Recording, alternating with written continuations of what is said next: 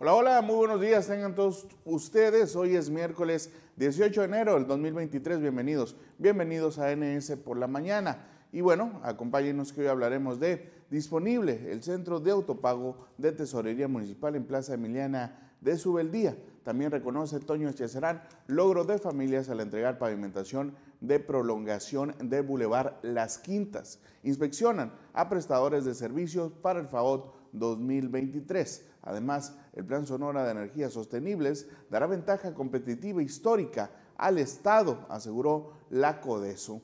Industria de exportación generará 15 mil empleos en Sonora durante el 2023, aseguró Alfonso Durazo Montaño. Regresa, regresa la Expogan Sonora. Vamos a estar hablando de eso más adelante. Además, Andrés Manuel López Obrador pide que declaren funcionarios de Estados Unidos relacionados con García Luna y el Chapo Guzmán pide ser repatriado a México. Y bueno, también en noticias a nivel nacional, el presidente de la República aseguró que el 79% de los usuarios del metro aprueban la presencia de la Guardia Nacional. Además, por supuesto, vamos a tener la participación de nuestros colaboradores y Fuerza, Fuerza Deportiva. Comenzamos.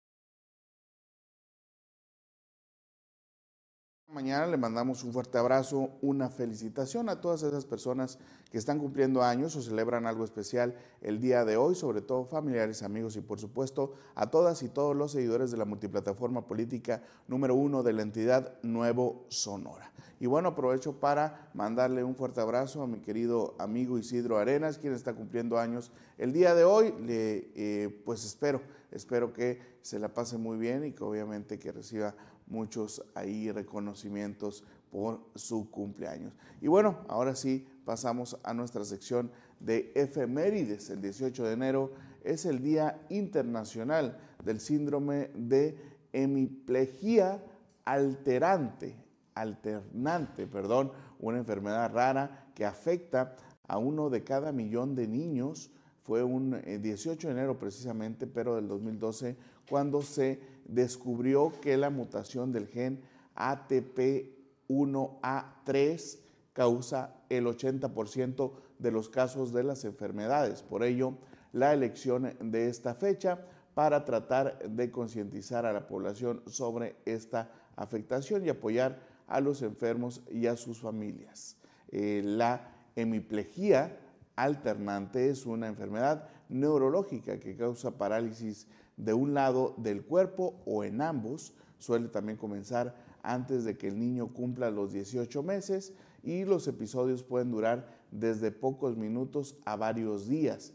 Eh, y bueno, desaparecen con el sueño y pueden eh, reaparecer al despertar. Ahí está el tema, estas enfermedades también muy raras que hay que tomar conciencia y visibilizar para poner, poder tener también una eh, pues eventual prevención o atención de las mismas. Y bueno, pasamos ahora a nuestra sección de un día como hoy, pero de 1995 se registra el dominio yahoo.com y bueno, un año antes, en enero del 1994, Jerry Young y David Filo crean el sitio web llamado Guía de Jerry para World Wide Web, el eh, cual era un directorio de otros sitios web organizados eh, de forma jerárquica en lugar de un índice de búsqueda de páginas. En marzo de 1994, la guía de Jerry para el World Wide Web eh, pasó a llamarse Yahoo.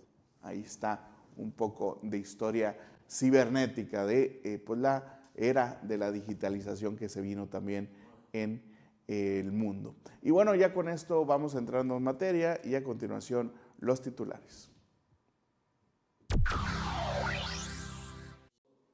Regresamos, regresamos con los titulares. Estos son pues los titulares de los principales medios de circulación nacional y estatal. Y bueno, como cada mañana comenzamos con el diario Reforma, quien maneja el día de hoy como nota principal, que ignoró general alertas de fuga. El general que está siendo nombrado eh, pues subsecretario de Seguridad Pública y Protección Ciudadana a nivel federal ignoró alertas de fuga, esto en Ciudad Juárez, Chihuahua, según eh, pues lo revelado por Guacamaya Links.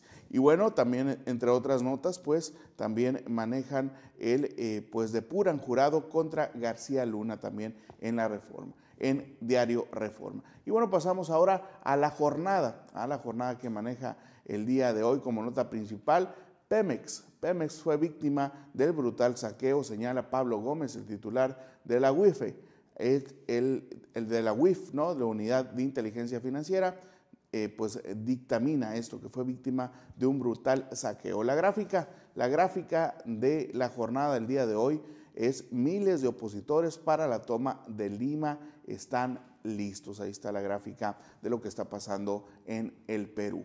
Y bueno, pasamos ahora a eh, pues el Universal, el Universal quien maneja el día de hoy como nota principal, que confiesa ante la UNAM que compartió tesis de ministra. Ahí está, eh, pues, eh, de alguna manera absorbiendo el desgaste, la culpa de la ministra Yasmín Esquivel. Y bueno, entre otras notas, como también la declaración del titular nacional de Morena, Mario Delgado, quien dice que eh, pues el propio eh, subdirector de Seguridad Pública mordió la mano que le daba de comer al decir cómo no se despidió del propio presidente y hoy es candidato del PT a Coahuila. Ahí está la información que maneja el Universal. Y bueno, pasamos ahora al financiero, el financiero que maneja el día de hoy, que destaca BlackRock, ventajas de México en 2023 y por supuesto maneja también unas estadísticas muy interesantes donde pues Lili Telles lidera a la oposición en cuanto a la persona más posicionada, con más aceptación, pero también con más desgaste que aceptación ella. Quien tiene más desgaste o más carga negativa, como se dice también, es Ricardo Anaya.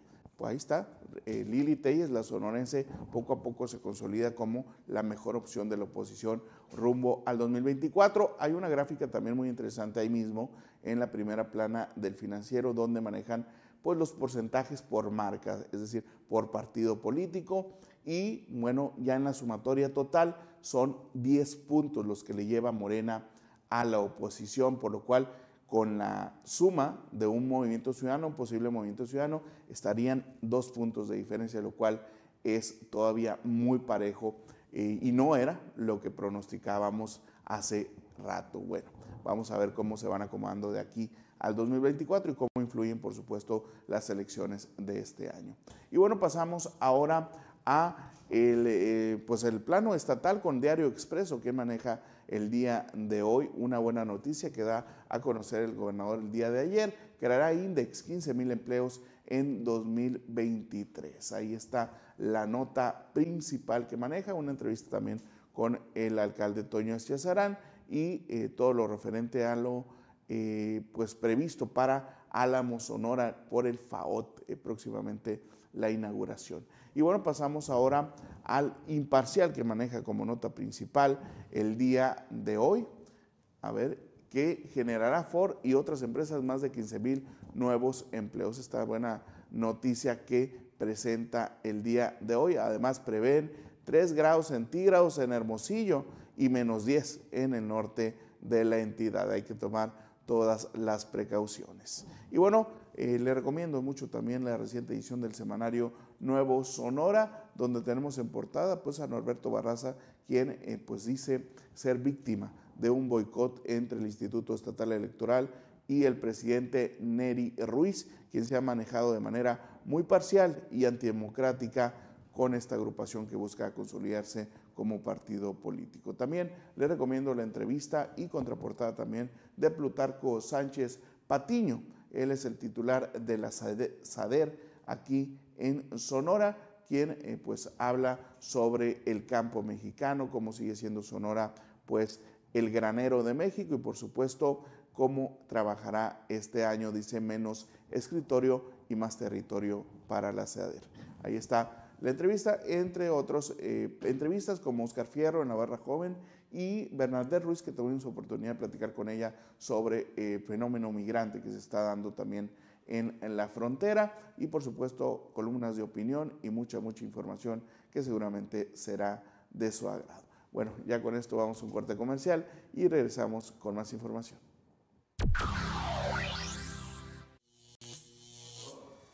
Regresamos a RNC por la mañana y bueno, para comenzar este programa con todo, pues ya está en la línea Francisco Chiquini para hablar sobre eh, temas muy relevantes de la política, entre ellos los partidos políticos. Entre unos pierden el registro, otros quieren ser partido y los que están ahí pues eh, navegan de muertito, como se dice por ahí. Ahí están el tema de los partidos. Francisco, buenos días, bienvenido.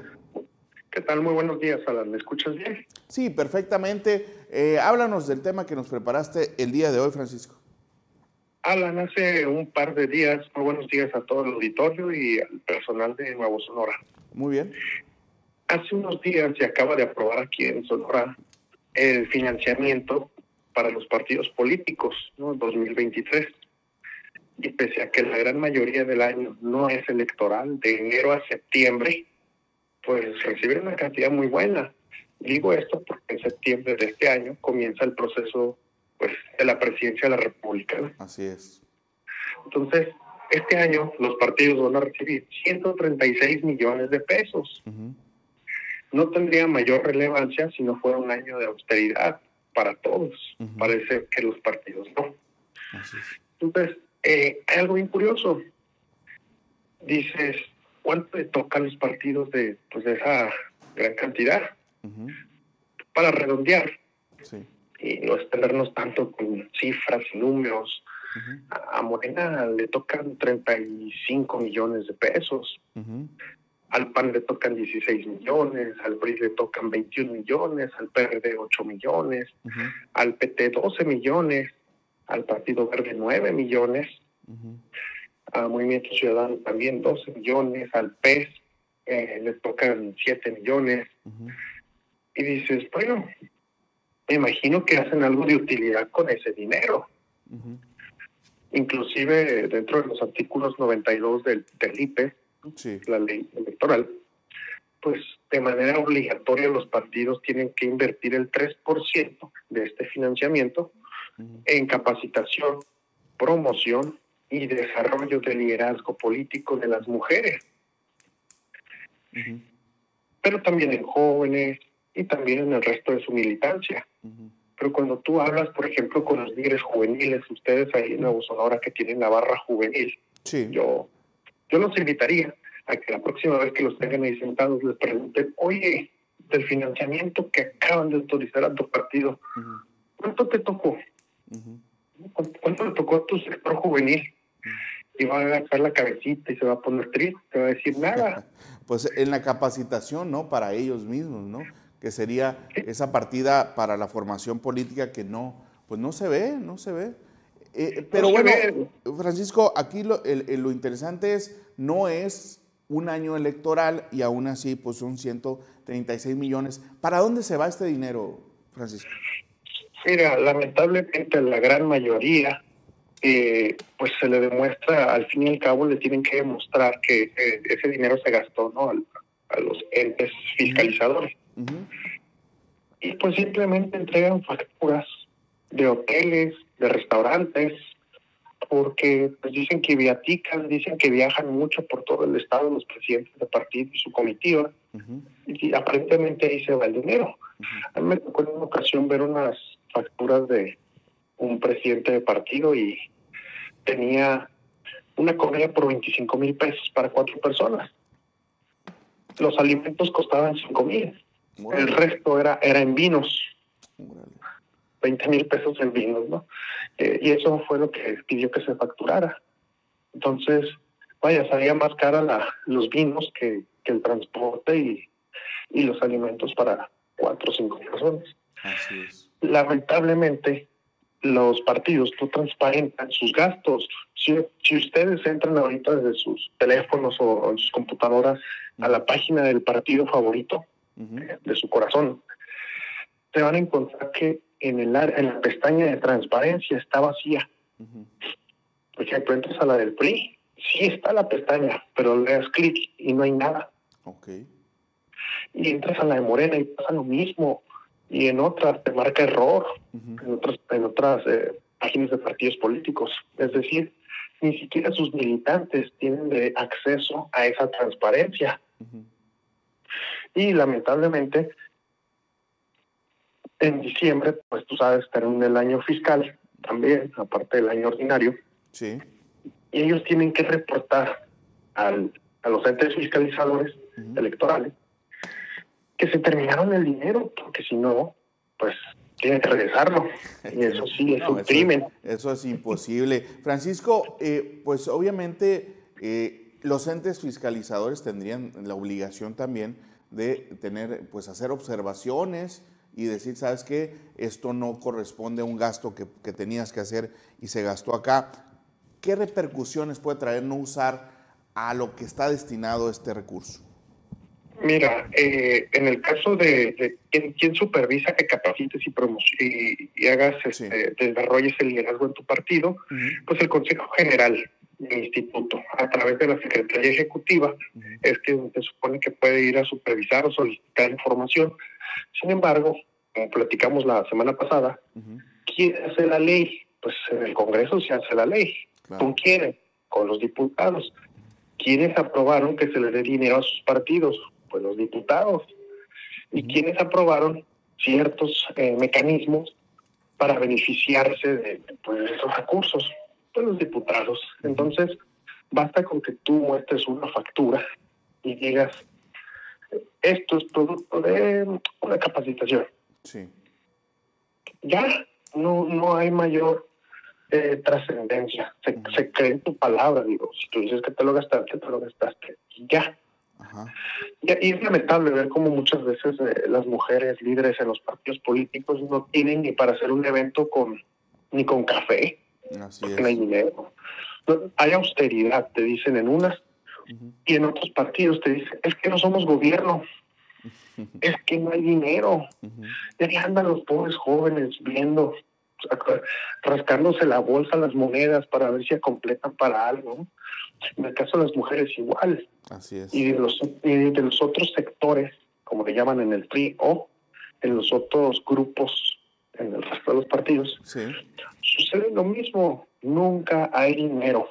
Peor aún, yo le decía el otro día a una persona de, que un, un cargo ahí en, un partido político, y le digo, oye, ya llegó Navidad, le digo, felicidades, ¿no? En tono de broma. Y le digo, oye, pues viendo estas cantidades, se me hace eh, penoso que cuando alguien está en un partido político de activista, le digan, no te podemos pagar porque no hay dinero. Oye, pero te aprobaron 35 millones. Ah, este, sí, pero no hay dinero. O sea, para ti no hay dinero. Rogelio Díaz Brown, pues eh, ah, lo habrás visto hace un par de semanas cómo estaba pues pasando la charola a varios priistas eh, porque no había dinero, pero pues aquí veo una partida muy onerosa, Francisco.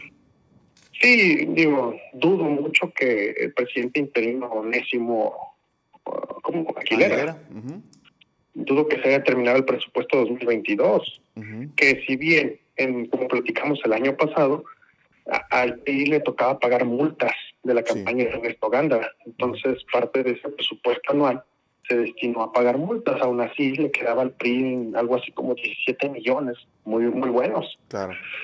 Entonces, cuando llega el señor Rogelio Díaz Brown, pues dudo que se haya terminado el dinero, digo, dudo que haya facturado así y que haya estado pidiendo cooperación. Pues se me hace un poco absurdo, ¿no? Es como, como para que veas que no hay dinero pero pues, pues sí lo hay, porque las quincenas de, las, de los altos mandos no, nunca se, nunca dejan de fluir, verás, en los partidos políticos a las personas de alto nivel, pues su salario cae en tiempo y forma vía nómina bancaria.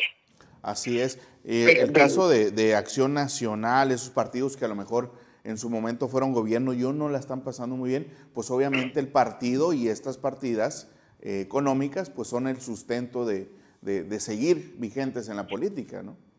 Claro, de hecho, de los perfiles de, de, perfil medio hacia abajo, pues la mayoría de ellos no, no les pagan de manera digital, les pagan en efectivo. Y muchas veces estas pobres personas tienen que firmar documentos de que es un viático. ¿Qué tiene que pasar? ¿Qué tiene que pasar, eh, Francisco, para ir cerrando esta colaboración? ¿Qué tiene que pasar para que realmente estos recursos, estas partidas a los partidos políticos sirvan para profesionalizar a los funcionarios públicos o a esos políticos simplemente? Sí, digo, primero que nada veamos a, muchos políticos de diferentes partidos que los ves hablar y los ves actuar y te da pena ajena. Entonces dices, ¿dónde está su capacitación? ¿Dónde está su preparación? ¿Cómo lo formó su partido? Parece que no lo hicieron.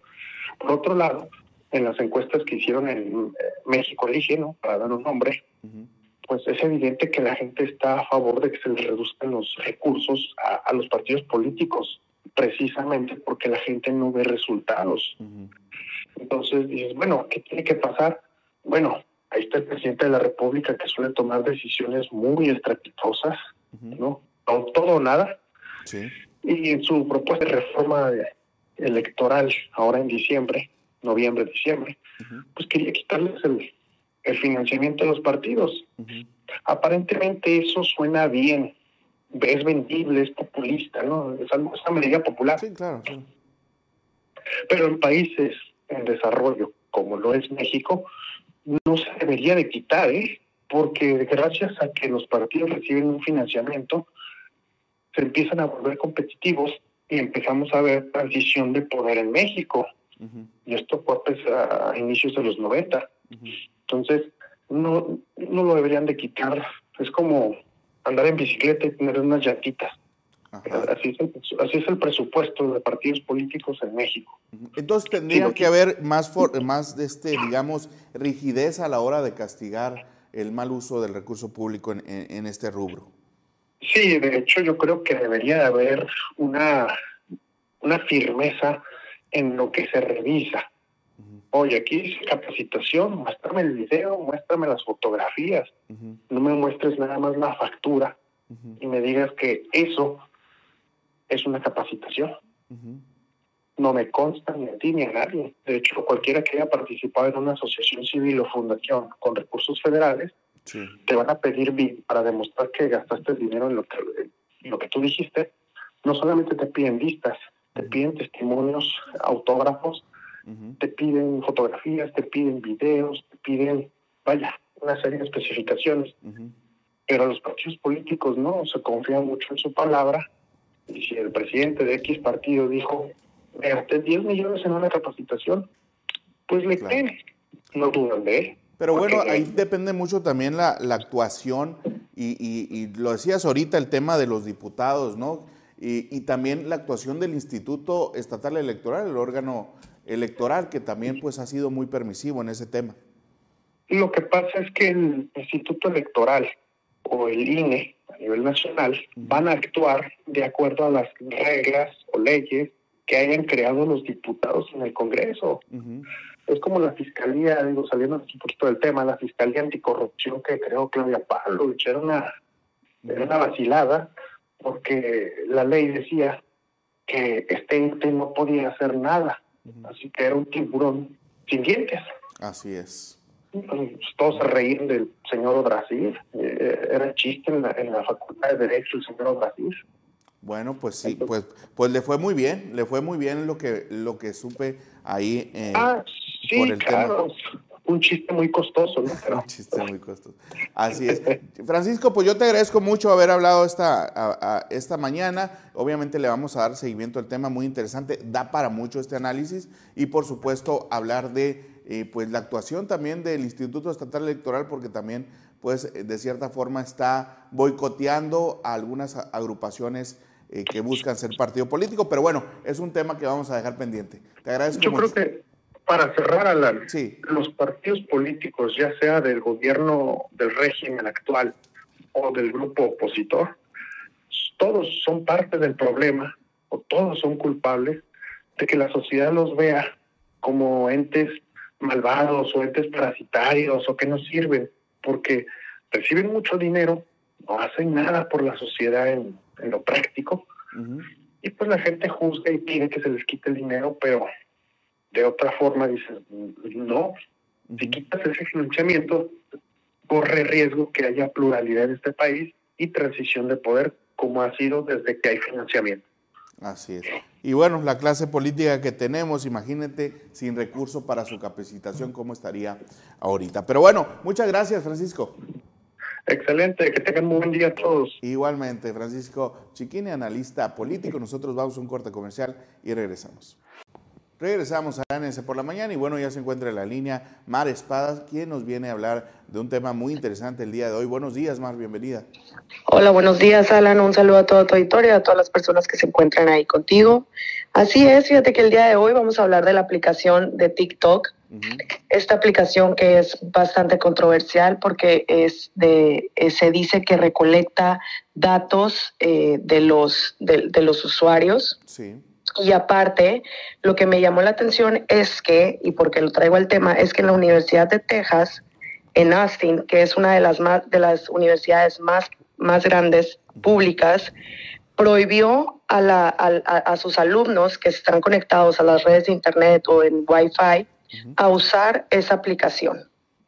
Entonces tienen prohibido usar la aplicación mientras estén conectados a el Wi-Fi de la escuela o alguna red que tenga que ver con la escuela, no la pueden usar. Esto siguiendo el camino del gobernador de Texas, el gobernador Greg Abbott, que también prohibió a todos los empleados de, este, de su gobierno en todos los, eh, todos los celulares que sean propiedad del gobierno, que se los haya, se los haya este, dado el gobierno, tienen también prohibido eh, usar este, esta aplicación, ya que es de gran, de gran, eh, de, gran riesgo para, pues, para la seguridad nacional, supongo, riesgo para la seguridad, ajá, es riesgo para la seguridad nacional y riesgo para la, la recolección de datos que tienen en esa, en esa, en esos celulares. ¿Tú qué opinas Además de, de, de esto? Porque pareciera una medida muy drástica y muy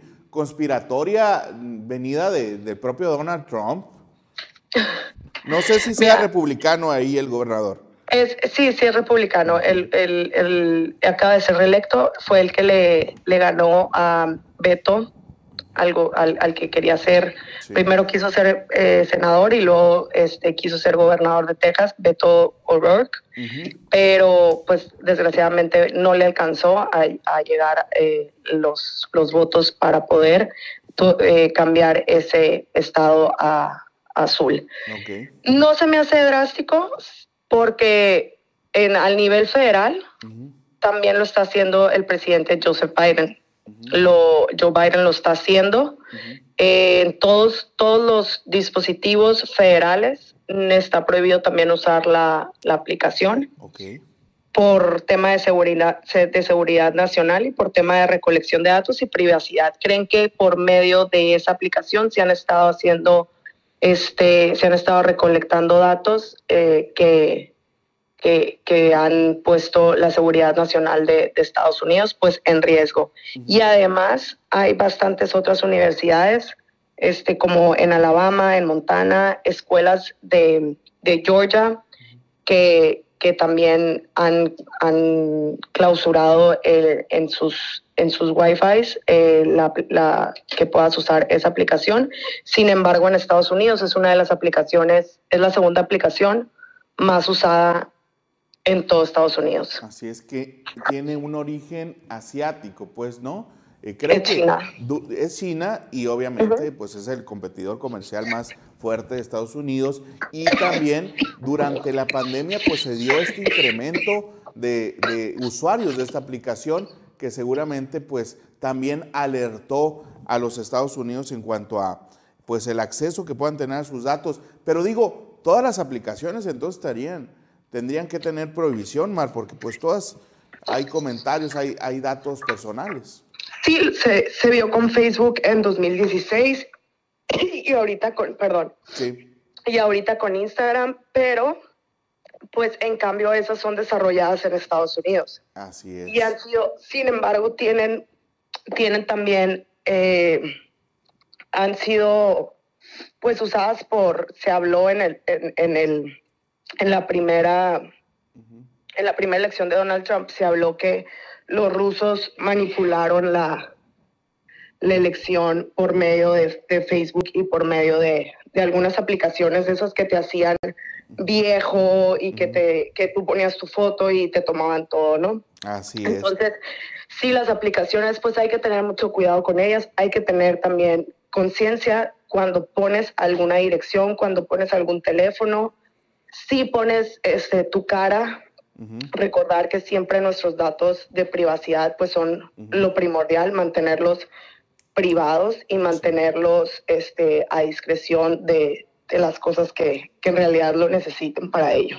Así es, los datos biométricos también que se dan por en medio de, de las facciones de la cara y por supuesto todos los datos personales que eh, pueden vulnerar alguna cuenta de, de, bancaria o otro tipo de situaciones, como en el tema electoral, como se usó también, y que llevó al propio Mark Zuckerberg a la corte en el 2016, ¿no? Tengo entendido. Y enfrente, sí, a la corte y enfrente del, del Congreso de, de, Estados Unidos. Y tuvo una, tuvo una, una penalización, tuvo que entregar documentos que se rehusaba.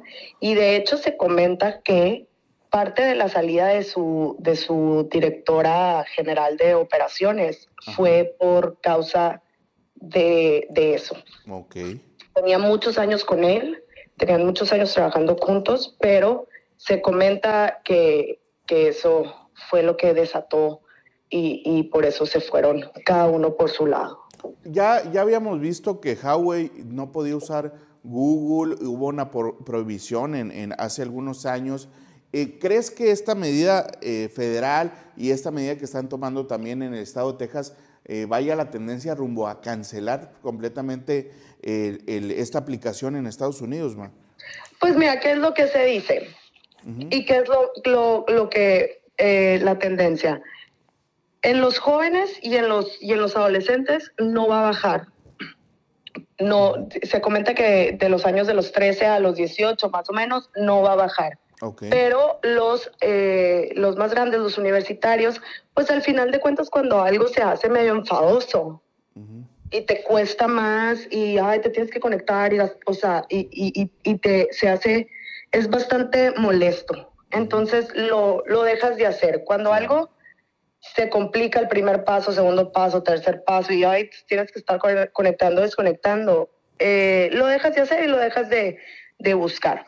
Por eso siempre lo, lo, más importante es tener todo súper simple y digerible al público y, y, tener acceso a él. Entonces, cuando le restringes, restringes el acceso, pues va a, disminuir. Así. Inhibe el, el consumo, pues, ¿no?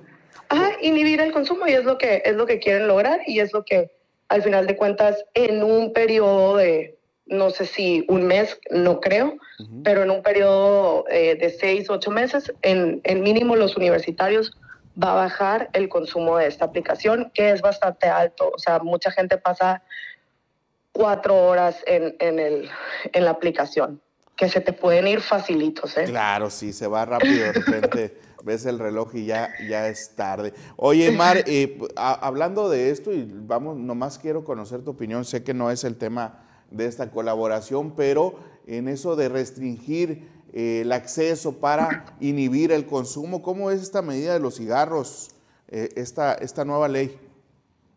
Yo creo que para las, para las futuras generaciones se me hace perfecto. Ok. Quienes, ya, quienes ya son... Yo veo, quienes ya son fumadores, van a fumar, los vean o no los vean. Así es. Porque ya, lo, ya tienen el vicio. Pero, por ejemplo, niños este, que iban a, o sea, que, que iban al Oxxo, por ejemplo, no sé si lo puedo decir, pero que es que iban a una tienda, lo ven, pues, o sea, ya no está tan a la vista. Claro. Y, y eso, y, eso está bien. O sea, al final de cuentas, cuando no tienes algo tan, tan a la vista, de de tan chiquita o de tan chiquito, pues no se te hace tan, tan normal. Yo creo que todos, y, y, por lo menos mi generación, crecimos con la mayoría de nuestros papás fumaban o la mayoría de las abuelas fumaban y te decían, pásame los cigarros o incluso a veces te decían de que préndeme el cigarro y tú, y que tengo 13, o sea, o sea Sí, sí, sí. ¿Sabes? O sea, sí pasaba. Eso que eh, para mí esa, esa medida eh, no va a ser, no va a impactar ahorita, no, no va a ser tangible ahorita. No lo vamos a poder nosotros, los que ya fumamos o los que no fuman, o sea, los que no fuman, ni se les va a antojar menos, ni se les va a antojar más.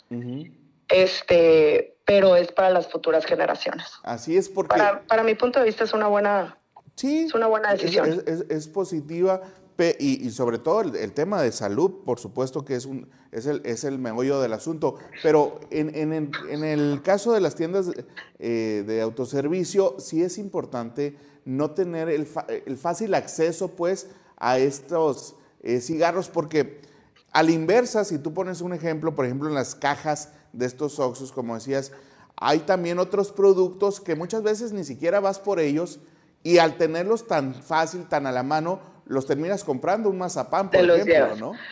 Sí, Entonces, yo creo que aparte del, del, tema del cigarro, yo creo que un tema de salud más importante uh -huh. en México y que mata a más gente es la obesidad. También. Y este, pero van, pues la obesidad y el cigarro, pues van por el mismo camino, ¿no? De los hábitos que no nos dejan nada bueno en, en nuestro cuerpo. Así, esas, esas aguas azucaradas, pero bueno, Ajá. esas bebidas. En mi opinión está bien. Sí, pues no eso, va a eh, ser tangible para nosotros, se van a quejar, se van a burlar, uh -huh. se están burlando, se están quejando y piensan que es algo y que no es que, que, no va a servir, pero en mi opinión espero que sirva para que en las futuras generaciones ni fumen tabaco ni vapen o esa cosa, porque es más está horrible también. Sí, también es muy dañino ahí según otras Así eh, es. De este, investigaciones a nivel mundial, pero bueno, ahí es un tema que vamos a dejar pendiente y yo te agradezco mucho, Mar, hablar con nosotros esta mañana. Gracias, Alan. Un saludo a todos. Hasta luego, Mar Espada, maestra en gestión de proyectos, aunque no le gustan las etiquetas, como dice nosotros, damos un corte y regresamos con más información. Y bueno, entrando en la información de lleno, las distintas vertientes que conforman el Plan Sonora de Energías Sostenibles permitirán que la entidad adquiera ventaja competitiva frente a otras entidades de la frontera con los Estados Unidos, aseveró Francisco Acuña Méndez, presidente del Consejo para el Desarrollo Sostenible, el CODESO. El titular de Codeso mencionó que este importante proyecto está sustentado por la generación de energía limpia a través de la construcción de la planta fotovoltaica de Puerto Peñasco, infraestructura de punta con zonas científico-industriales para instalar empresas también del ramo, talento humano también con la creación atracción y retención de profesionistas, así como electromovilidad y semiconductores con una cadena de valor que va desde la extracción de litio y minerales eh, críticos y hasta el ensamblado de autos eléctricos. El presidente de Codeso añadió que el 2023 será un año de consolidación y planeación para dar paso a la materialización de los proyectos que forman parte del Plan Sonora de Energías Sostenibles, permitiendo la asociación con particulares para desarrollar esquemas para la conformación de proyectos. Ahí está Francisco Acuña Méndez en Codeso haciendo un trabajo importante. Y bueno, pasamos a otra información también referente al gobernador y al gobierno del estado. La industria de la exportación en la entidad generará en el transcurso del presente año más de 15 mil empleos que beneficiarán directamente al desarrollo del estado y a la economía de las familias, resaltó el gobernador Alfonso Durazo Montaño. El mandatario estatal explicó que Index ha anunciado que diferentes empresas relacionadas con el ramo aeroespacial tendrán este año incremento en su planta laboral para atender la demanda de sus productos. Jesús Gámez García, presidente de Index Sonora, dio a conocer que la planta Ford en Hermosillo contratará 1.100 empleos directos para la apertura del tercer turno de producción de la camioneta Bronco y el pickup Maverick. Detalló que este proceso conlleva también la respectiva contratación de técnicos e ingenieros de soporte y que por cada empleo que se genere en Ford se contratan seis empleos directos de sus proveedores y cinco empleos indirectos, lo que podría generar cerca de 13 mil puestos de trabajo. Ahí está la información del gobernador Alfonso Durazo Montaño. Y bueno, regresa regresa la Expogan Sonora. Luego de tres años de suspensión por la pandemia de COVID-19, este año regresa la tradicional Fiesta del Pueblo, la Expogan Sonora 2023, en su edición 38. Se llevará a cabo el 20 de abril al 21 eh, de, 21 de mayo bajo el lema de la tradición regresa. Juan Carlos Ochoa eh, Valenzuela, presidente de la Unión Ganadera eh, Regional de Sonora, indicó que se busca continuar siendo el mejor evento estatal que reúne a las familias sonorenses en un ambiente de festividad, teniendo como principal objetivo la exhibición de ganado. En el evento se hizo la presentación oficial de la cartelera del Palenque y el Teatro del Pueblo, lo cual cuesta, cuenta con eh, agrupaciones y artistas de talla internacional de distintos géneros musicales para todos los gustos y, edades. Ahí está, ah, solamente para ver algunos. Usted puede también ver en su pantalla Gloria Trevi, Karim León, Alejandro Fernández, eh, Pepe Aguilar, Lucero y Mijares. También tenemos a Carlos Rivera, OV7, eh, María José, Banda del Recodo, Eden Muñoz, eh, Joel Elizalde y el Fantasma, eh, Luis R. Conríquez,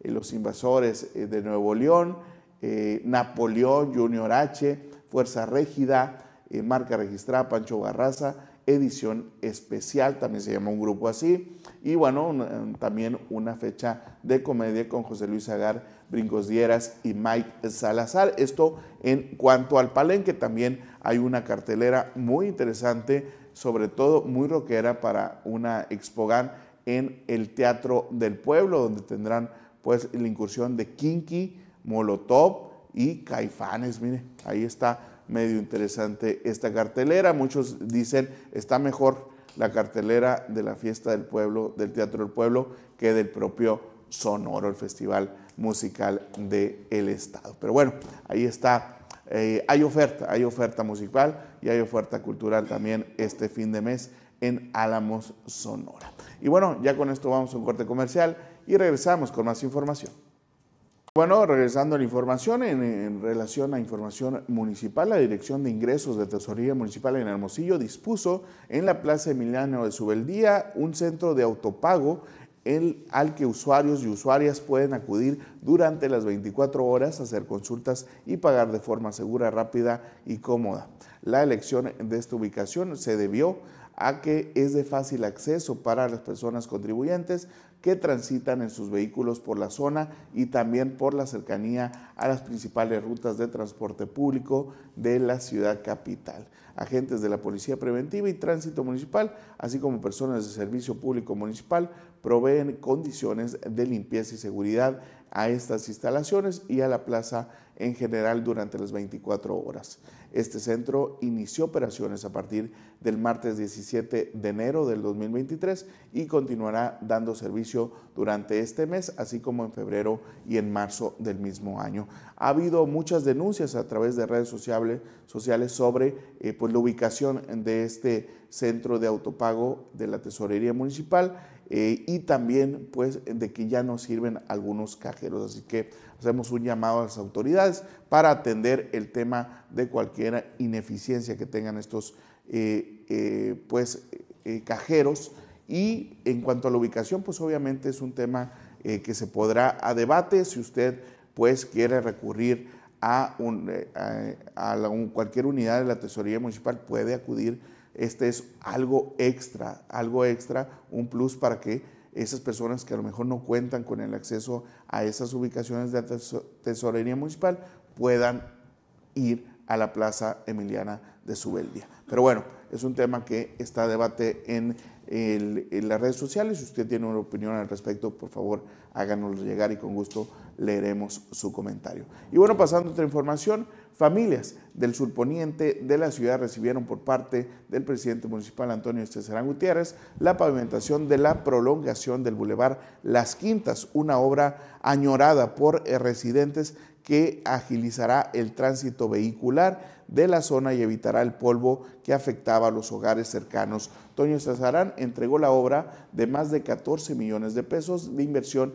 que contempla pavimentación desde el Boulevard Camino del Seri hasta el Paseo de Los Ángeles, carril de ciclovía e instalación de tuberías de agua potable, sanitaria e iluminación del tramo para seguridad de quienes lo transitan. Coincidió que las prioridades de las familias debe ser la misma del gobierno municipal que encabeza, por lo que celebró el logro de residentes que por años tocaron puertas a autoridades para habilitar esta vialidad que comunica con un sector importante de la población anteriormente ubicada en un predio particular y adquirida recientemente por el Ayuntamiento de Hermosillo con apoyo del Cabildo en el año 2022. Ahí está ya abierto el Boulevard Las Quintas del Camino del Seri a Paseo Los Ángeles. Y bueno, eh, pasamos a otra información porque la, director, eh, la directora de salud de Álamos detalló que, que estos trabajos se realizaron previo a la festividad Alfonso Ortiz Tirado 2023 en coordinación con Turismo Municipal y Comisión Estatal de Protección contra Riesgos Sanitarios. La funcionaria municipal reconoció que la finalidad de estas acciones es la de brindar al turista una mejor estancia y prevenir algunas enfermedades. Finalmente, Bringa Ramos reiteró el compromiso de garantizar el bienestar de los turistas durante su estadía y visita del 20 al 28 de enero, periodo en que se celebra eh, la festividad cultural. A ver, vamos a ver el título de esta nota para ver de qué estamos hablando, porque inspeccionan inspeccionan a prestadores de servicios del FAOT 2023. Esto en cuanto a la inspección sanitaria, pues para prevenir cualquier riesgo de crisis sanitaria y por supuesto enfermedades o eh, cualquier infección al respecto. Ahí, ahí está todo previo para la inauguración en dos días más del FAOT 2023. Vamos a un corte y regresamos con la recta final de NS por la mañana. Y bueno, pasando a otra información, el presidente Andrés Manuel López Obrador se pronunció a favor de que los funcionarios de Estados Unidos que tuvieran alguna relación con el exsecretario de Seguridad, Genaro García Luna, sean llamados a declarar para deslindar responsabilidades. En su conferencia mañanera de Palacio Nacional y tras acusar que se ha dado para eh, poca cobertura mediática al tema, el mandatario insistió que de haber recursos públicos involucrados en el juicio se tendría que regresar a México y no quedarse en Estados Unidos. López Obrador señaló que el dinero de México tiene que regresar a México, aunque sea un juicio en Estados Unidos. La cantidad que sea, dijo. Sobre las acusaciones que pesan eh, contra García Luna y las posibles repercusiones que podría tener contra otros personajes en México, el presidente pidió no adelantarse, esperar a que se compruebe que García Luna recibía sobornos y que a partir de ahí conocer si había reparto de botín y quiénes, se beneficiaban al respecto. Ahí está la información. Eh, y bueno, a través de su abogado, José Luis Refugio Rodríguez, el narcotraficante Joaquín El Chapo Guzmán Loera pidió al presidente Andrés Manuel López Obrador reparar las supuestas violaciones a sus derechos eh, que se cometieron durante la extradición a Estados Unidos en la administración de Enrique Peña Nieto y así activar los mecanismos para que pueda ser repatriado y juzgado en México. El defensor aseguró que el Chapo Guzmán le pidió a través de su abogado y hermana dar a conocer el presidente López Obrador las condiciones en las que se encuentra en la prisión estadounidense, donde está desde el 2017, y denunciar las violaciones que se cometieron durante el proceso de extradición. Agregó que al narcotraficante, desde que está en prisión, solo le han autorizado seis llamadas, ha tenido entre cinco y seis visitas y no le permiten comunicación con otros internos y tiene prohibido hablar español. Ahí está lo que está pasando con el Chapo Guzmán y la petición al propio presidente Andrés Manuel López Obrador. Vamos a ver si hay algún tipo de respuesta. Y bueno, el presidente de México, Andrés Manuel López Obrador, aseguró que este martes eh, bueno, el pasado martes, que según datos de una encuesta, el 79.54 de los usuarios que utilizan el metro están de acuerdo con la presencia de la Guardia Nacional para vigilar las instalaciones y dijo hablar de militarización es parte de la politiquería. López Obrador presentó una encuesta en su conferencia en la que se muestra 79.54 de los 4.404 usuarios consultados está de acuerdo con que la Guardia Nacional vigile el metro, mientras que el 20.46 está en desacuerdo. ¿Y usted qué, contestaría si le preguntan, ¿está de acuerdo que la Guardia Nacional eh, garantice seguridad mientras se traslada usted en el metro? Pues obviamente que va a decir que sí, es un tema ahí que está en boga, sobre todo por los recientes accidentes y el supuesto complot que hay contra la jefa de gobierno Claudia Sheinbaum. Y bueno, es un tema que vamos a dejar pendiente. Hay béisbol, hay béisbol el día de hoy. Los naranjeros de Hermosillo reciben a eh, los algodoneros de Guasave en el juego número 6, donde buscan pues empatar la serie para irse a un séptimo juego. La ventaja lo tienen los naranjeros, vamos a ver cómo les va el día de hoy. También hay juego de semifinales en el estadio de Los Mochis, Sinaloa, porque los cañeros están recibiendo también a los Yaquis de Ciudad Obregón. Vamos a estar muy al pendiente rumbo a la gran final, donde pues todavía está la posibilidad de que sea una final sonorense. Vamos a estar muy al pendiente. Y bueno, siendo las 9.59 de la mañana, yo le agradezco a todas las personas que estuvieron atentas a una edición más de NS por la mañana. Por supuesto, agradezco el apoyo del staff de Nuevo Sonora, la confianza también de su director Feliciano Guirado y su preferencia. Muchas gracias. Hasta la próxima.